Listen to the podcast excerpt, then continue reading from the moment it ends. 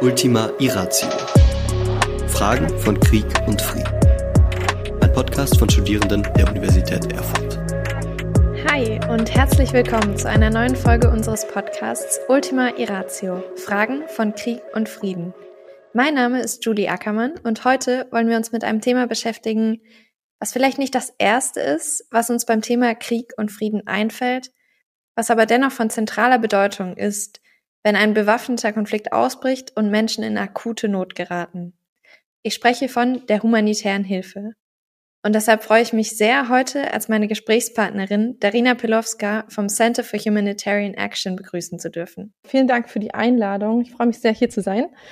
Ähm, mein Name ist Darina Pilowska und ich habe tatsächlich auch mal Friedens- und Konflikttransformationen studiert an der Uni in Tromsø in Norwegen und äh, nach meinem Studium bin ich dann irgendwie in der humanitären Hilfe gelandet. Ich habe zunächst bei Care Deutschland gearbeitet für ein Projekt, in dem wir insgesamt 36 Länder weltweit bearbeitet haben und denen geholfen haben, Nothilfekapazitäten aufzubauen, sowohl von regionalen als auch von nationalen und globalen humanitären Akteuren und das eben vor allen Dingen im Bereich Wasser, ähm, Sanitärversorgung und Hygieneversorgung. Das hat in einigen Ländern besser geklappt als in anderen und das fand ich sehr spannend und ha deswegen habe ich mich dann Ende 2016 entschieden, darüber meine Promotion zu schreiben. Und darin untersuche ich jetzt, äh, wie lokale Kontaktnetzwerke von humanitären Helfenden die Risikostruktur von humanitären Projekten beeinflussen und somit eben auch den Erfolg von diesen Projekten. In diesem Zusammenhang war ich 2019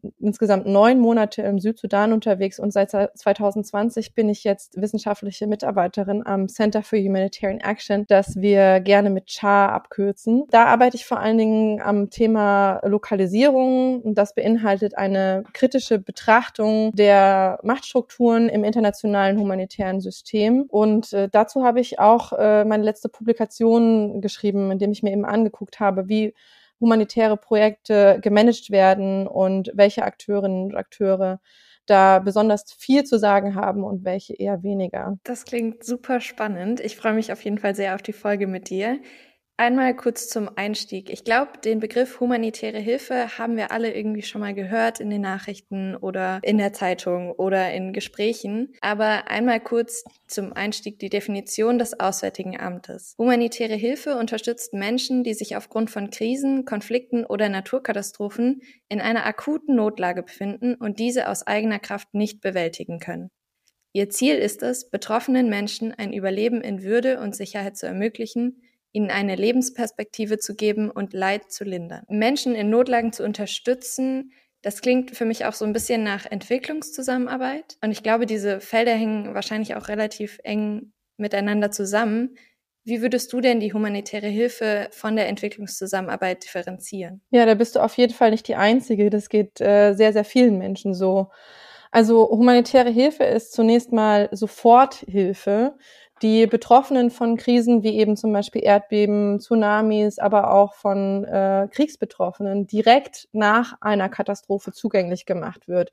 Und die soll also ihr bloßes Überleben sichern. So eine akute Nothilfephase dauert nach Lehrbuch ähm, ungefähr drei Monate und beinhaltet neben dieser akuten Lebensrettung und Bergung in den ersten Tagen vor allem die äh, medizinische Erstversorgung von Überlebenden, aber auch deren Versorgung mit Nahrungsmitteln, Wasser, Nothilfeunterkünften und anderen wirklich essentiellen Gütern. Das fängt an bei Kleidung und hört bei Seife auf. Es geht also um die Überbrückung des akuten ersten Schocks, in denen sich diese Menschen befinden und es geht darum, ihnen äh, quasi ein, eine Übergangshilfe zu leisten, bis sie sich wieder selber äh, versorgen können. Und äh, diese Phase wird nach wenigen Wochen und Monaten dann von der sogenannten Early Recovery Phase, also der Ersterholungsphase abgelöst, in denen dann weitere mittel- und langfristige Entwicklungs- und Wiederaufbauarbeit äh, geleistet wird. Und das ist natürlich der, die Verbindung zur Entwicklungshilfe, Zusammenarbeit, die dann längerfristig Hilfe leistet. Aber de facto ist diese Nothilfephase wirklich ein Dauerzustand für viele Betroffene in äh, gerade strukturschwachen und konfliktgebeuteten Ländern, wie zum Beispiel dem Südsudan, in dem ich ja äh, viel und äh, lange unterwegs war. In manchen Jahrzehnten dauert so eine Nothilfesituation tatsächlich schon Jahrzehnte an. Und daher gibt es in, vor allen Dingen in diesen Regionen Ansätze wie den sogenannten Triple Nexus. Die versuchen, ähm, diese drei Komponenten humanitäre Hilfe, Entwicklungszusammenarbeit und Friedenszusammenarbeit zusammenzudenken und die verschiedenen Ursachen von Katastrophen zu bearbeiten, während man den Menschen hilft, diese ähm, zu überleben und ähm, aus diesen zu entkommen. Viele humanitäre Organisationen sind also auch sogenannte Multimandatsorganisationen, die sowohl kurzfristige Hilfe leisten als auch zum Beispiel langfristige Ent Entwicklungsarbeit und immer mehr auch Friedensarbeit machen. Um uns mal einen Eindruck zu verschaffen, von was für Dimensionen wir hier eigentlich äh, sprechen, wie viele Menschen befinden sich dann aktuell in, in einer akuten Notlage? Und vielleicht direkt im Anschluss, wie, wie kommen diese Zahlen zustande und inwiefern sind sie aussagekräftig? Vielleicht fange ich damit mal direkt an. Also ähm, die Zahlen werden zentral gesammelt ähm, von UN-OCHA, das ist eine UN-Organisation zur Koordination der internationalen humanitären Hilfe. Die Zahlen sind nur bedingt aussagekräftig, weil ähm, solche Zahlen natürlich auch immer politische Dimensionen haben aber es ist das Beste, was wir haben. Es ist, äh, sie entstehen aus einer Zusammenarbeit äh, von UN-Organisationen und internationalen Organisationen und es wird versucht, durch äh, verschiedene Kontrollmechanismen sie so verlässlich wie möglich zu gestalten, aber das gelingt natürlich nicht immer. Nach diesen äh, Zahlen, die jährlich in einem sogenannten Global Humanitarian Overview veröffentlicht wurden, brauchen in diesem Jahr 2023 und jetzt kommt 300 39 Millionen Menschen humanitäre Unterstützung. Das ist also viermal die Bevölkerung von Deutschland und jeder 23. Mensch weltweit. Ähm, und ich finde, das sind wirklich überwältigende Zahlen. Um all diesen Menschen zu helfen, bräuchte es laut UN-OCHA in diesem Jahr 51,5 Milliarden US-Dollar. Ähm, und das ist eine Zahl, die vor allen Dingen aufgrund der starken Inflation äh, letztes Jahr und dieses Jahr ähm, enorm angestiegen ist. Also die Nahrungsmittelbeschaffung allein des UN-Welternährungsprogramms ist 44 Prozent teurer geworden. Und jetzt hören sich 51,5 äh, Milliarden US-Dollar natürlich super viel an, aber um das mal ins Verhältnis zu setzen, ein DAX-Unternehmen wie Siemens hat jährlich knapp 60 Milliarden Dollar Umsatz. Also es ist dann doch gar nicht so viel, wenn wir das mit der freien Wirtschaft vergleichen. Ja, danke dir, das nochmal das nochmal eingeordnet zu haben. Zum einen diese erschreckenden Zahlen auf der einen Seite, die einfach fast schon unvorstellbar groß sind und auf der anderen Seite aber die Tatsache, dass ja, Siemens das auch theoretisch alleine wuppen könnte. ähm, du hattest vorhin schon ein paar Sachen angesprochen, die äh, Auslöser für humanitäre Krisen sein können, bewaffnete Konflikte unter anderem. Ähm, genau, was für Hauptursachen gibt es denn noch? Also ähm, natürlich äh, super relevant für diesen Kon Podcast. Auf jeden Fall gewaltsame Konflikte sind eine der ähm, Hauptgrundursachen äh, von, von humanitären Krisen aber eben auch Naturkatastrophen. Wir haben schon von Erdbeben gesprochen. Es geht aber auch um Tsunamis und Überschwemmungen. Ähm, ich habe aber so ein bisschen Schwierigkeiten mit dem Begriff Naturkatastrophen, weil viele dieser sogenannten Naturkatastrophen natürlich auch ähm, mit äh, menschengemachten äh, Bedingungen zusammenhängen. Zum einen ist da der Klimawandel, zum anderen sind solche Katastrophen in ähm, strukturstarken Regionen wie zum Beispiel Deutschland viel besser äh, verarbeitbar und ähm, äh, leistbar wie äh, in Deutschland zum Beispiel als in anderen strukturschwächeren Regionen wie eben dem Südsudan in meinem Fall. Ähm, die Klimakatastrophe ist ein äh, Faktor, der äh, enormen Einfluss auf die humanitäre Arbeit hat. In den letzten acht Jahren haben wir die wärmsten acht Jahre seit den äh, Aufzeichnungen ähm, der, der Temper Temperatur erlebt und es äh, hat natürlich auch eine Ein Auswirkung auf die äh, humanitären Krisen mit Klimabezug. Ähm, in dieser Dekade haben sich im Vergleich zu den 1980ern die Anzahl der klimarelevanten humanitären Katastrophen verdreifacht. Also wir sehen wirklich einen enormen Anstieg an äh, Notsituationen aufgrund der Klimakatastrophe. Ganz äh, aktuell seit 2020 ähm, hat natürlich auch Covid-19 einen Einfluss. Es gibt aber auch andere Epidemien, wie zum Beispiel Ebola, ähm, die humanitäre Katastrophen auswirken. Und all das hat natürlich auch wirtschaftliche Folgen. Ich habe schon eben von der Inflation gesprochen, ähm, die vor allen Dingen einkommensschwache Länder sehr stark trifft. Äh, da liegt die Inflation ähm, überall über zehn Prozent.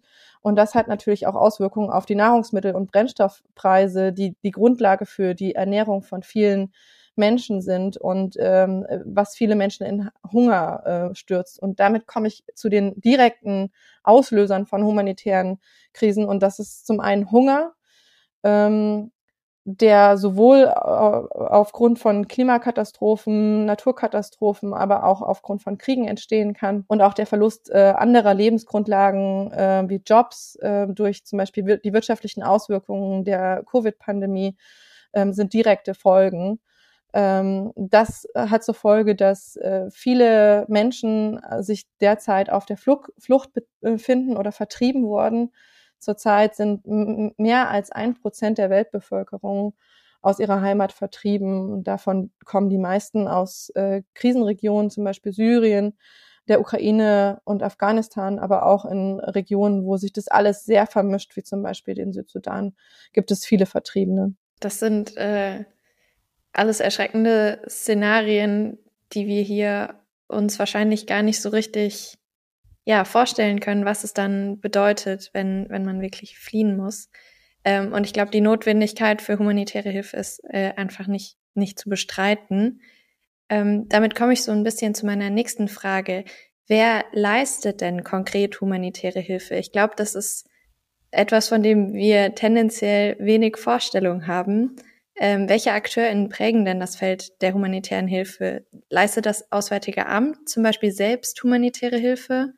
oder äh, die Bundeswehr? Ähm, super gute Frage, ähm, denn damit beschäftigen sich wirklich wenige. Aber tatsächlich ähm, sind diese ähm, Nachrichtenmeldungen, die wir oft hören, zum Beispiel Deutschland gibt x Millionen, äh, um, ich weiß nicht, Erdbeben Betroffenen in der Türkei zu helfen oder den äh, Vertriebenen in der Ukraine ähm, oft äh, irreführend, weil Deutschland als ähm, Regierung gar keine eigentlichen äh, Hilfsprojekte durchführt. Sie geben die Gelder immer weiter an zivile Akteurinnen und Akteure, ähm, weil die humanitäre Hel Hilfe eben ein, eine zivile Einrichtung ist und dementsprechend auch von zivilen Akteuren geleistet werden muss. Und dabei gehen die Gelder hauptsächlich an UN-Organisationen zunächst mal, vom Auswärtigen Amt zum Beispiel. 2021 waren das äh, 13, 7 Milliarden und von den insgesamt äh, 26 Milliarden US-Dollar, die insgesamt die humanitäre Hilfe ausmachten, ist das gut die Hälfte. Das heißt also, die meisten humanitären Mittel werden an UN-Organisationen vergeben. Nur etwa 20 Prozent gehen an andere internationale Hilfsorganisationen, wie zum Beispiel Ärzte ohne Grenzen, ähm, die du bestimmt kennst, aber auch vielleicht Oxfam oder Save the Children oder eben CARE könnten ein Begriff sein. Dann geht noch etwas an äh, die Rotkreuz- und Rothalbmond-Bewegung. Und ähm, auch ein Teil geht in sogenannte Pooled Funds. Das sind Länder- oder krisenbasierte Fonds, auf, denen, äh, auf die sich dann im Land äh, aktive Organisationen bewerben können. Das, worauf ich eigentlich hinaus will, ist hier, dass nur ein winzig kleiner Bruchteil, 1,2 Prozent der äh, humanitären Gelder weltweit an lokale Hilfsorganisationen direkt gegeben wird. Es braucht immer eine international, ähm, äh, internationale Organisation, wie zum Beispiel eine UN-Organisation, ähm, die als Mittlerorganisation äh, fungiert. Und äh, das hat äh, natürlich eine große Ungleichverteilung der direkten Mittelvergabe zur Folge. Und das wird sehr heiß diskutiert, gerade bei uns ähm, im humanitären Feld, da die größten ähm, Empfängerorganisationen, also UN und internationale Organisationen, die Mittel selten direkt selbst umsetzen, sondern sie ihrerseits meistens eben an lokale Organisationen weitergeben. In der Wirtschaft würde man dann ähm, das als Outsourcing an Subunternehmen bezeichnen. Im humanitären Sektor spricht man von Implementierungspartnern. Leider werden diese Implementierungspartner weder von den institutionellen Gebern, wie zum Beispiel dem Auswärtigen Amt, ähm, noch von vielen internationalen Organisationen direkt als Partner behandelt, ähm, sondern eher als Implementierungsinstitutionen, die eben humanitäre Hilfe einfach nur umsetzen sollen, so wie sich die anderen das an ihren Schreibtischen so gedacht haben. Und da bleibt wenig Platz für ähm, die Einspeisung von Wissen, wichtigem lokalen Wissen, ähm, was eigentlich die humanitäre Hilfe relevanter und auch effektiver machen könnte. Ähm, und das zeigt sich zum Beispiel an der humanitären äh, Response im Ukraine-Krieg. Da ähm, gingen, ich glaube, drei Viertel der Mittel an internationale ähm, Organisationen und nur circa 20 Prozent direkt an lokale Organisationen, obwohl diese eigentlich ich glaube, bis zwei Drittel der eigentlichen Arbeit geleistet haben. Und mit diesen Ungleichgewichten äh, beschäftige ich mich vor allen Dingen in meiner Arbeit und ähm, ich habe ähm, dazu ein Paper geschrieben, äh, in dem ich quasi einmal so ein bisschen den Ablauf von so einem humanitären Projekt von der ähm, Beantragung bei einem institutionellen Geber bis zur Umsetzung durchgespielt habe und ähm, mir angeguckt habe, wer eigentlich wann wie viel Einfluss auf ähm, die Projekte hat. Das klingt äh, sehr cool und wenn du mir den Link schickst, dann verlinken wir das Paper sehr gerne in unseren Show Notes, dann können das unsere HörerInnen auch nochmal nachlesen. Wie genau so ein humanitärer Einsatz quasi abläuft, darauf kommen wir, glaube ich, auch später nochmal zu sprechen. Nur noch mal einmal kurz zurück zu den Basics, damit wir uns alle ähm, auf dem gleichen Level von Kenntnis äh, bewegen. Bei meiner Recherche bin ich auf äh, etwas gestoßen, das heißt die humanitären Prinzipien. Ähm, das waren äh, laut der Website des AAs ähm, Unabhängigkeit, Unparteilichkeit, Menschlichkeit und Neutralität. Und diese humanitären Prinzipien sind auch Teil des humanitären Völkerrechts. Lasst uns die Hintergründe kurz erklären. Das Prinzip der Menschlichkeit gebietet, menschliches Leid wo immer möglich zu lindern und dabei den am stärksten gefährdeten Bevölkerungsgruppen besondere Aufmerksamkeit zu widmen. Das Prinzip der Unparteilichkeit besagt, dass sich die Hilfe allein nach dem Bedarf richtet. Sie darf also nicht zwischen Bevölkerungsgruppen oder etwa aufgrund von Alter, Geschlecht oder Religionszugehörigkeit diskriminieren. Das Neutralitätsprinzip verbietet es, in Konfliktsituationen bestimmte Seiten zu bevorzugen oder Partei zu ergreifen. Das Prinzip der Unabhängigkeit trennt humanitäre Ziele einerseits klar von politischen, militärischen, wirtschaftlichen oder sonstigen Zielen andererseits. Der einzige legitime Zweck der humanitären Hilfe ist es, Leben zu retten und Leid zu lindern. Würdest du sagen, werden diese humanitären Prinzipien eingehalten, beziehungsweise unter welchen Umständen kann es sich schwierig gestalten, diese Prinzipien einzuhalten? Ja, ähm, sehr gute Frage. Also ähm, äh, die Prinzipien an sich sind eigentlich Leitgedanken, Prinzipien eben. Ähm, und humanitäre Organisationen verpflichten sich, nach ihnen zu arbeiten und sie anzustreben. Das heißt aber nicht, dass sie in der Praxis auch immer und überall eingehalten, äh, eingehalten werden können. Das ist wirklich nicht immer möglich. Ähm, zum Beispiel äh, ist es ähm, schwierig, oft äh, die am stärksten Betroffenen einer Krise sofort äh, zu erreichen. Das wäre ja eigentlich das Prinzip der Menschlichkeit. Ähm, also die am meisten Betroffenen bekommen Hilfe zuerst. Ähm, das ist aber, wie gesagt, nicht oft, oft nicht möglich. Zum Beispiel, weil es oft äh, erstmal langwierige Verhandlungen mit lokalen Behörden oder Machthabern in Krisen und Kriegssituationen benötigt. Oder eben ganz einfach langwierige Aufräumarbeiten nach äh, Tsunamis oder Erdbeben oder Überschwemmungen, ähm, um sich überhaupt einen Weg zu den Betroffenen zu bahnen. Und währenddessen ähm, man daran arbeitet, kann man natürlich inzwischen weniger äh, stark Betroffenen helfen, die man eben leichter erreichen kann. Streng genommen wäre selbst das schon eine Kompromittierung des Prinzips der Mensch Menschlichkeit. Aber auch die Prinzipien der Unparteilichkeit und Neutralität werden immer wieder stark debattiert, sowohl bei uns im Sektor als auch in der breiten Öffentlichkeit. Das haben wir vor allen Dingen in der Ukraine-Response äh, derzeit äh, oft gesehen. Ähm, in dem Zusammenhang fragt man sich zum Beispiel auch in der humanitären Community, Community, ob man Neutralität, also die Nichteinmischung in Konflikte, nicht mit Solidarität ersetzen sollte. Ähm, internationale Hilfe, die ja vorwiegend aus westlichen Ländern finanziert wird, wird dann eben zu einem nicht unerheblichen Teil des ukrainischen Widerstands gegen den russischen Aggressor und ich glaube, wir hier in Deutschland würden das alle äh, unterstützen und unterschreiben.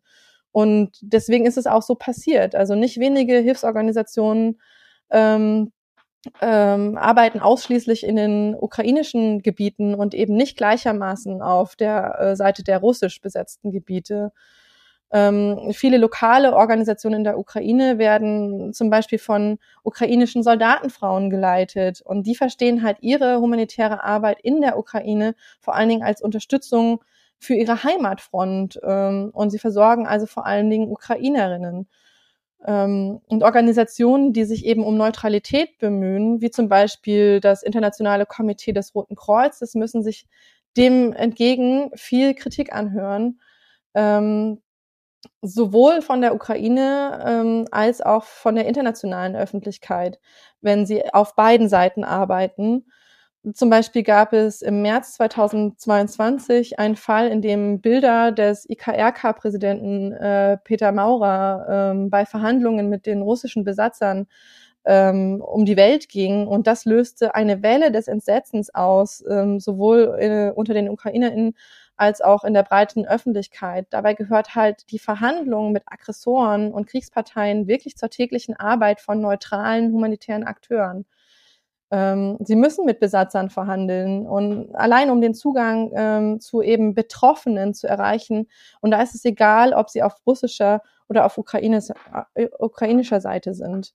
Und dafür das Verständnis zu haben, ist vor allen Dingen, glaube ich, in der Ukraine-Response äh, sehr, sehr schwierig und sehr umstritten. Ja, total spannend. Jetzt haben wir das ja schon, oder hast du das immer schon ein bisschen äh, nebenbei gemacht, aber vielleicht noch mal einmal in, in einem Schwung. Ähm, vielleicht könntest du uns mal mitnehmen. Wir stellen uns eben vor, es ist zu einer Notsituation gekommen, in welcher humanitäre Hilfe geleistet werden muss. Wer koordiniert das eigentlich? Ähm, wer koordiniert, welche Organisationen vor Ort aktiv werden? Ähm, wie funktioniert die Kommunikation oder die Finanzierung? Ähm, genau, vielleicht könntest du das einmal ausführen. Ja, ich muss es tatsächlich zweimal ausführen. Ähm, also mindestens, weil äh, wir müssen äh, auf jeden Fall zwischen zwei extrem unterschiedlichen äh, Situationen unterscheiden. Zum einen haben wir akute Krisensituationen, sogenannte Rapid Onset Crisis. Ähm, und zum anderen haben wir ähm, langanhaltende Krisen, über die ich ja im, im, Kontext vom Südsudan schon gesprochen habe, sogenannte Protracted ähm, Crisis. Und dann fangen wir mal mit denen an. Also zum Beispiel im Südsudan, äh, im Kontext einer also lang anhaltenden, teilweise Jahrzehnte andauernden humanitären Krise. In diesem Kontext gibt es tatsächlich schon essentielle internationale humanitäre Strukturen, die bereits aufgebaut und eingerichtet sind und die eigentlich auch mehr oder weniger gut ähm, funktionieren, wenn man mal von den Machtungleichgewichten, auf die ich schon eingegangen bin, absieht. Ähm, aber es gibt also Koordinationsmechanismen.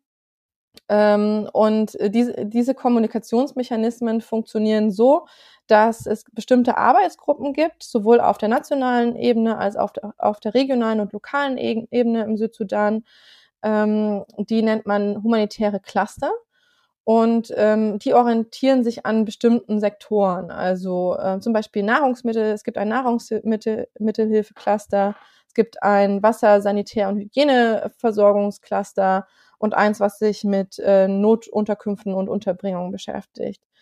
Ähm, es gibt noch ganz, ganz viele andere mehr, aber nur so, um zum Beispiel ein paar zu nennen.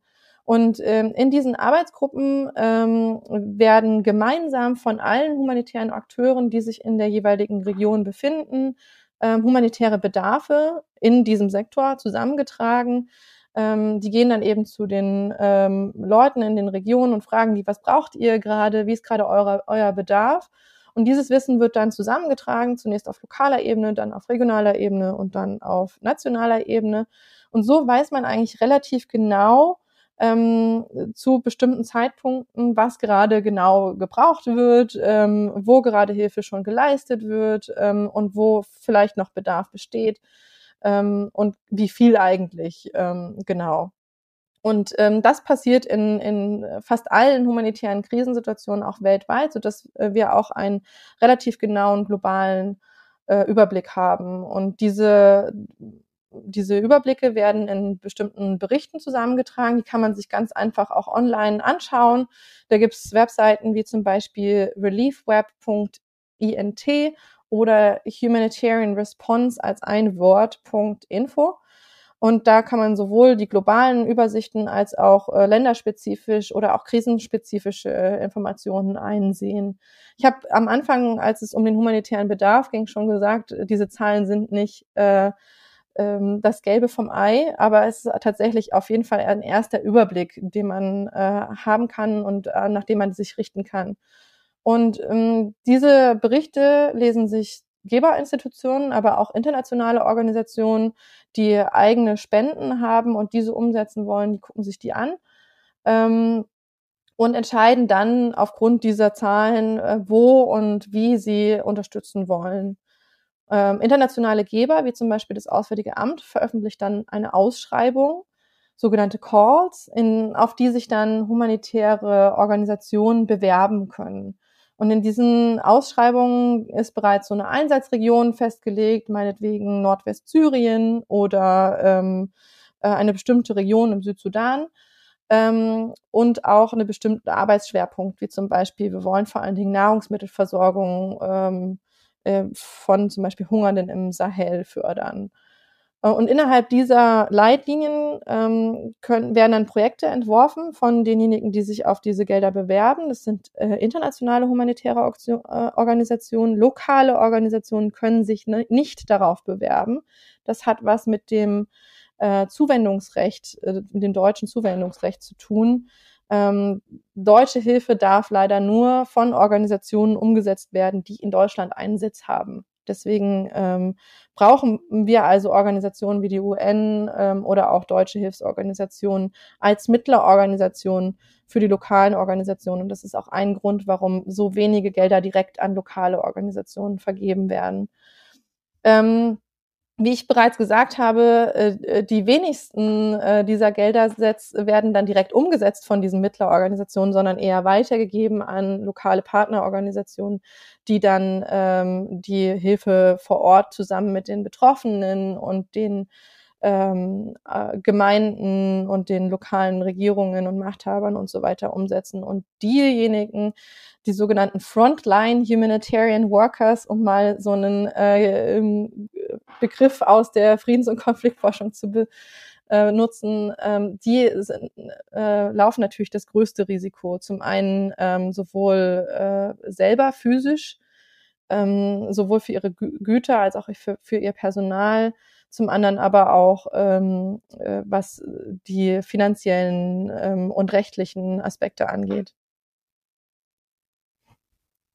So viel zur ähm, Protracted Crisis. Ich kann aber auch noch was zu so Rapid Onset Crisis sagen. Nee, ich glaube, das wäre äh, super spannend, da nochmal vielleicht einmal den Kontrast äh, zu sehen, wie das dann bei einer Rapid Onset Crisis funktioniert. Aber ich habe mir schon ganz viele mentale Notizen gemacht.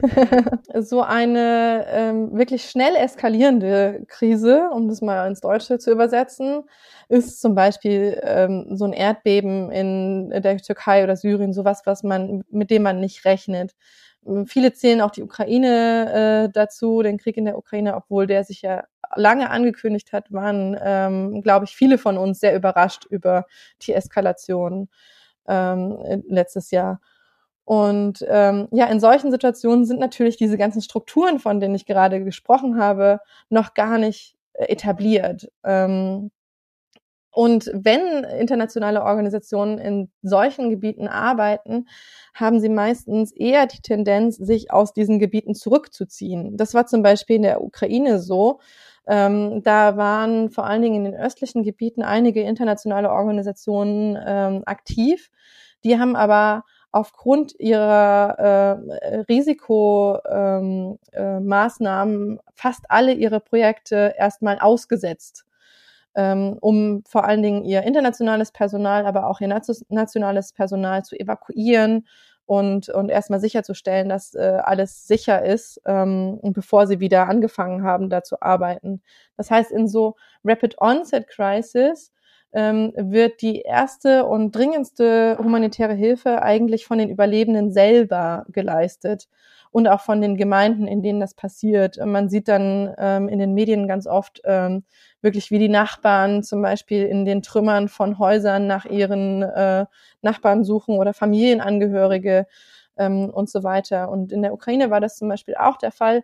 Ähm, da waren es zunächst mal ukrainische lokale Organisationen, ähm, die eigentlich in ganz anderen Sektoren ähm, tätig waren. Ich hatte letztes Jahr bei unserer Char-Jahreskonferenz das äh, Vergnügen, mit einer, mit der Chefin von einer ukrainischen Organisation zu sprechen, die eigentlich ähm, äh, Aufklärungsarbeit zu ähm, Hygiene für Mädchen geleistet hat die dann aber zu einer humanitären Organisation geworden ist ähm, im äh, Verlauf des Ukraine-Krieges und die dann äh, von, von ihren sozialen Netzwerken, in denen sie gearbeitet hat, hat, halt profitiert hat und dann umgeswitcht ist von Hygieneaufklärung zu ähm, humanitärer Hilfe.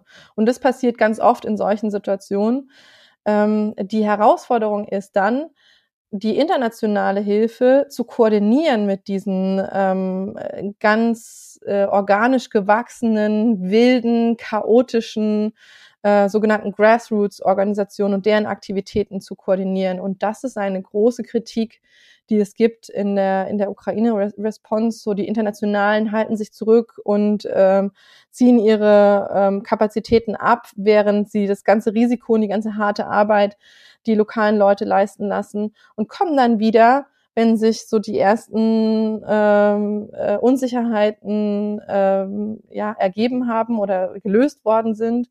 Und äh, wenn es wieder etwas sicherer wird, wenn die Übersichtlichkeit wieder mehr gegeben ist ähm, und versuchen dann eben im besten Fall mit diesen Grassroot-Organisationen zusammenzuarbeiten. Im schlechtesten Fall ähm, setzen sie ihre eigenen Organisationen äh, und ihre eigenen Projekte um und graben dann diesen eigentlich etablierten äh, lokalen Organisationen auch so ein bisschen die finanziellen Mittel ab.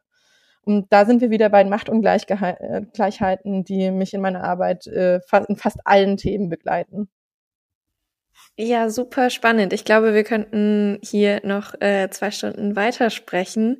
Ähm, ich werfe die ganze Zeit ein bisschen den Blick auf die Zeit und wir sind jetzt äh, schon mit der Zeit ans Ende gekommen. Aber äh, ich habe noch meine mentalen Notizen und auch äh, bei den Sachen, die du jetzt gerade gesagt hast, waren noch mal viele super spannende Aspekte dabei. Deswegen äh, freue ich mich sehr, dass wir uns in der nächsten äh, Folge nochmal sprechen. Ähm, da können wir dann gerade auf die Sachen äh, wie die Machtungleichheit, ähm, etc. und auch auf äh, Reformansätze nochmal genauer eingehen. Da freue ich mich sehr drauf. Aber genau, für diese Folge würde ich mich erstmal ganz herzlich bei dir bedanken, dass du dir die Zeit genommen hast. Und ja, bis zum nächsten Mal. Ja, vielen Dank. Ich freue mich schon auf unser nächstes Gespräch. Es moderierte Julia Alexandra Ackermann.